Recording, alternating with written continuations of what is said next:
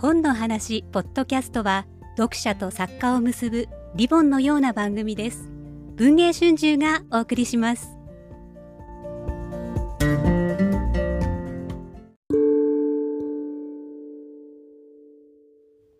こんにちは。今日の本の話ポッドキャストです。本日の話題作試し聞きは市川沙央さん著ハンチバックです。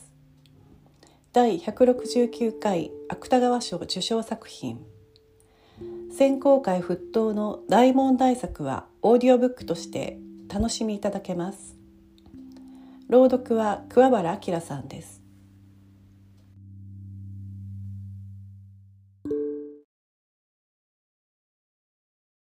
ヘッド。タイトル。都内最大級のハプ場に潜入したら港区女子と即ハメ 3P できた話。前編。スラッシュタイトル。 div。渋谷駅から徒歩10分。スラッシュ div。div。一輪のバラが傾く看板を目印に俺は欲望の城へとたどり着いた。スラッシュ div。div。どうもライターのみきおです。今回はハプニングバーの超有名店バツバツバツに潜入取材してまいりました。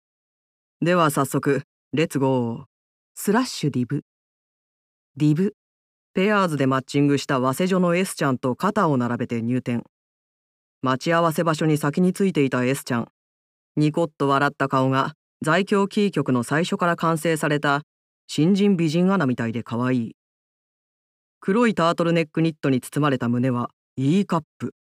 スラッシュ div。div。実はミキオ会員証をすでに持っています。ライター転身前に常連でした。スラッシュ div。div。バツバツバツは3フロアあり、1階はフロントとロッカールーム、2階がバーラウンジ、3階がプレイルーム。午後8時の店内バーラウンジはいい感じに賑わっていました。男女比7対3ほど。スラッシュ div。div。バツバツバツのルールでバーラウンジでは服を脱ぐのもお触りも禁止です。でもキスは OK。俺と S ちゃんがボックス席で仲良くモヒートを飲んでいると、相席いいですか？と同じモヒート飲みのカップルが。スラッシュ div。ディブ。自称32歳の体育会系商社マン。S ちゃんが早稲女と知るや、同じ早稲田整形出身をカミングアウトして盛り上がり、その勢いで S ちゃんと濃厚キスを追っ始めます。ハブバ、慣れてるな？ちなみにミキオは駅弁大学出身ですよ。顔文字汗。スラッシュディブ。div。じゃあ、プレイルームに行っちゃう？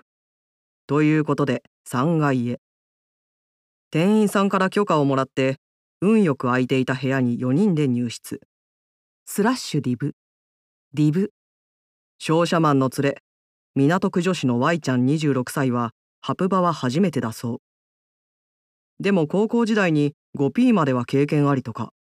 どんな高校生活だよ。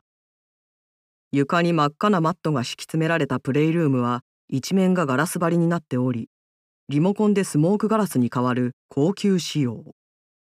曇ったガラスの外にわらわらとたかる地蔵どもの気配を感じながら、まずは Y ちゃんにフェラしてもらう。ああ、気持ちいい。さすが 5P 経験者はフェラがうまい。先走りをごっくんしてもらったところで攻守交代。俺は着衣が性癖なので背後から Y ちゃんのブラウスの中身をもみしだいて耳の穴をネロネロと攻める。スラッシュ div。div。一方、S ちゃんはスモークガラスに立ったままもたれて商社マンに E カップの胸を吸われていました。口元までずり上げられた黒ニットの中でくぐもる喘ぎ声が淫靡で可愛い。こぼれた E カップは梨のように白く張り艶があって、さすがの21歳女子大生。しかも全然垂れてない美乳な巨乳です。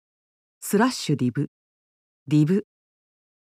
俺の腕の中で26歳の Y ちゃんが敗北感から来る含羞に頬を赤くしてうつむいたのもむべなるかな。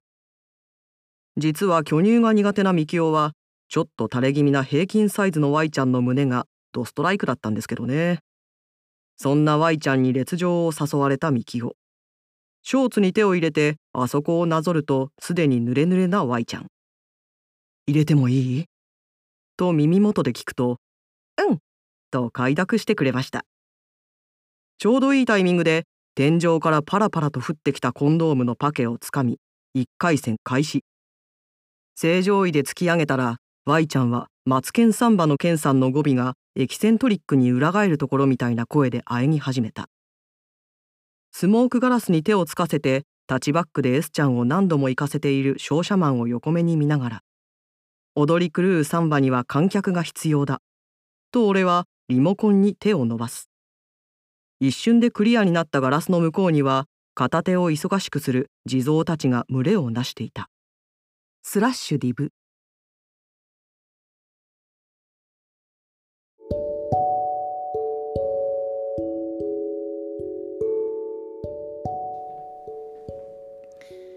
皆さんいかがでしたか？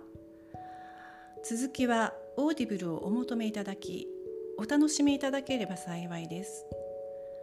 お聞きくださりありがとうございました。